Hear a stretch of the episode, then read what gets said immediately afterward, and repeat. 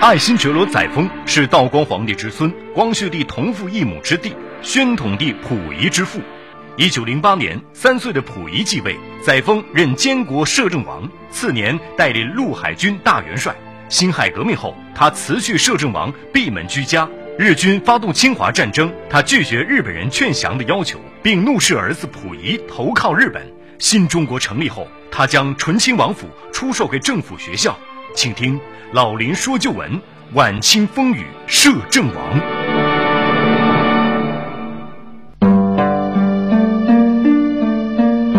好，听众朋友，广告之后，欢迎您继续收听辽宁都市广播，每周日早七点至八点，由林霄带给您的老林说旧闻。我们继续来聊一聊，在风雨飘摇中的晚清摄政王载沣的命运。一九四九年二月三日，载沣在日记中写道：“正月，北平局部开始和平矣，解放军入城，尚具安静。”他感到这个政权明显的不同于以往的政权，无论是与清朝袁世凯、日本人相比，还是与国民政府相比，现在看到的、听到的，都是让他感到一种新鲜的气息。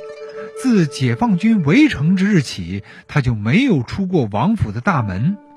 这一天啊，载沣雇了一辆洋车，特意在鼓楼大街转了一圈他亲眼看到一张张兴奋的笑脸，听到了孩子们激昂的歌声，到处都是建设者们奋发的口号。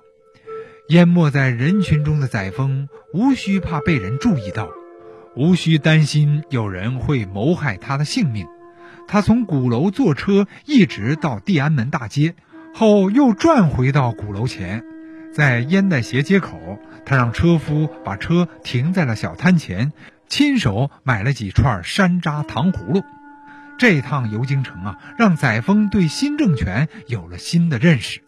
共产党进入北京初期，努力引导着社会风气转向良好，很多人都感觉到了国家的朝气蓬勃。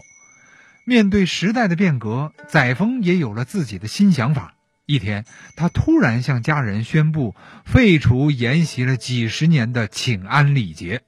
王府的旧礼啊，男的请跪安，女的请蹲安，这是大清王府内的百年规矩，被当作尊贵的象征。而生活在新中国的社会，提倡人人平等，代表尊卑贵贱和等级森严的请安，明显是落伍了。于是宣布取消这些繁文缛节，适应时代的发展潮流。儿女们和仆人们都衷心的欢迎。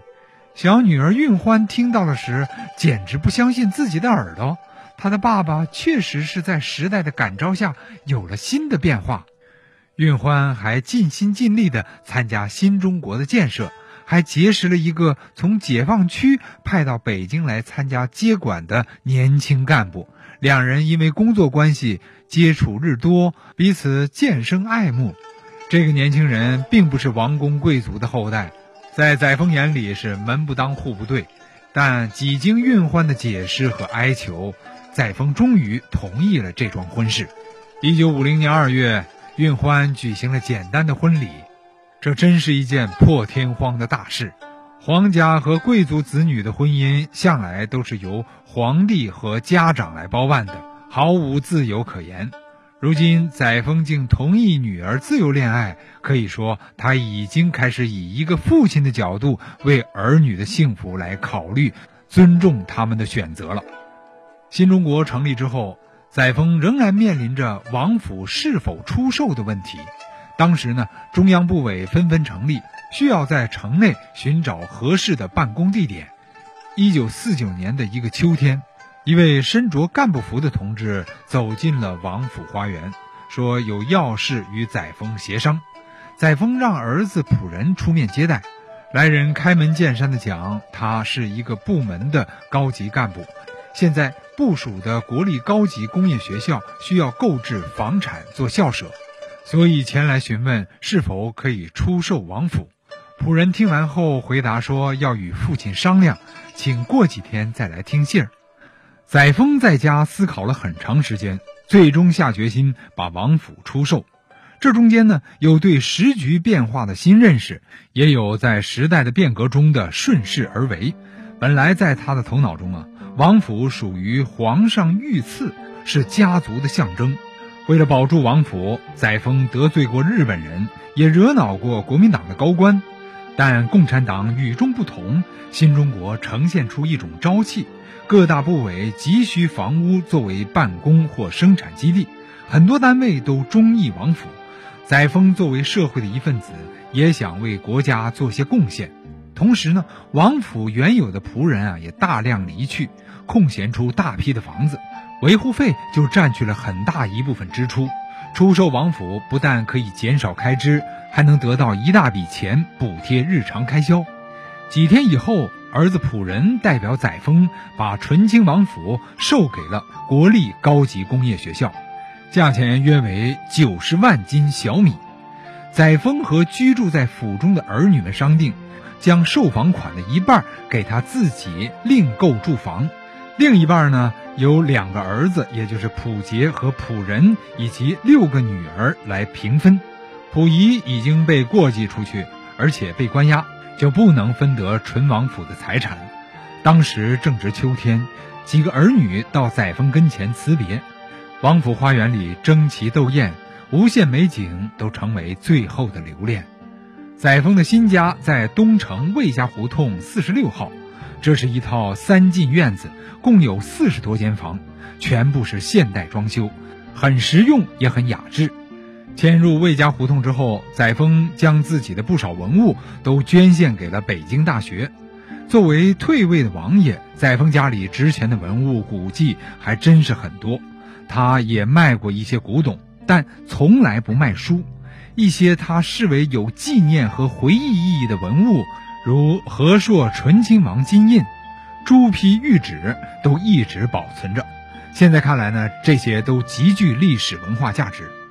载沣以金敬云的名义捐给了北大的文物共十种，像《大清实录》一百一十二函，《大清会典》八十二函。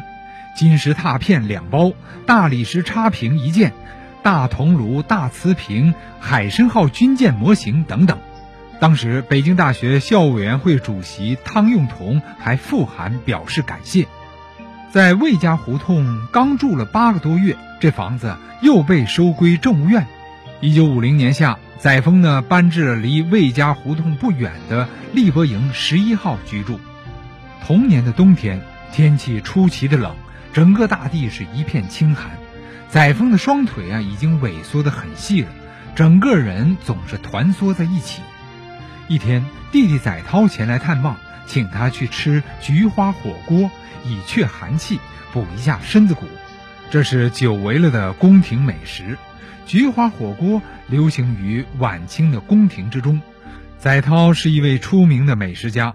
对菊花火锅进行了独到的改革。载涛将鱼片、鸡片、鹿肉、海参、鱿鱼丝依次放入火锅，味道十分鲜美。生活在新中国的年近六十八岁的载沣，吃火锅就是图个热闹。一家人围坐在一口火锅旁。载沣晚年疾病缠身，很想与家人团聚，享受家庭之乐。可惜呢，长子溥仪与次子溥杰接受社会主义改造，只有溥仁在身边。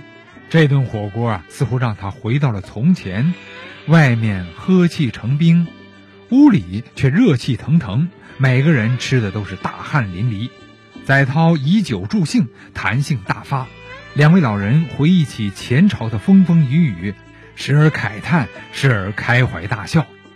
也许是受了风寒。载沣回家之后啊，竟一病不起，感冒发烧、出虚汗、咳嗽不止，后来又并发了尿毒症。载沣早已看淡了生死轮回，平时呢是拒绝吃药，但这次他没有拒绝家人请医生。京城里有数的国医圣手诊脉之后啊，都摇了摇头，说身子骨太弱了，用猛药怕身子扛不住，下的少则怕缓不及。没办法，中西医只好一块上，打针、注射、汤药都用上了，但病情却一天比一天重。一九五一年二月三日，眼看就要过春节了，载沣却没熬过去，他平静的死了，没有什么痛苦。儿子溥仁和六个女儿都在身边。如果真的还有什么遗憾，那就是长子溥仪和次子溥杰仍然在关押改造，无法见最后一面。载沣的丧事由溥仁和溥涛出面料理。他们在北京东城恒茂彩厂发现了一口金丝楠的重材，又在王府大街仁顺财厂找到了一口水楠种材，便毅然用高价买下，作为载沣的棺木。先以三十二人抬运空棺到家里成殓，次日移灵于西皇城根嘉兴寺殡仪馆。载沣的丧事头七之日，请本庙的僧众念了半天经，后来又请了一棚喇嘛经。作为曾经的摄政王，载沣出殡应该用落地满黄的八十人字杠，但这次只以一辆载重汽车拉运，扣上了一卷扎制的黄罩，后面载重汽车拉了六十四个人。汽车下到土路，两班杠夫以三十二杠轮流抬棺，最后灵柩慢慢下葬到福田公墓。载沣在平民化的平静之中。走完了最后的人生路程，他的葬礼按照晚清的礼仪办得比较隆重，吸引了很多百姓。而随着新中国对旧习俗的改革，此类风俗也被废除，前清遗老的葬礼模式最终被时代抛弃。好了，朋友们，今天我们的老林说旧闻到这儿就结束了。林霄代表后期制作严斌，感谢您的收听。下周同一时间再见。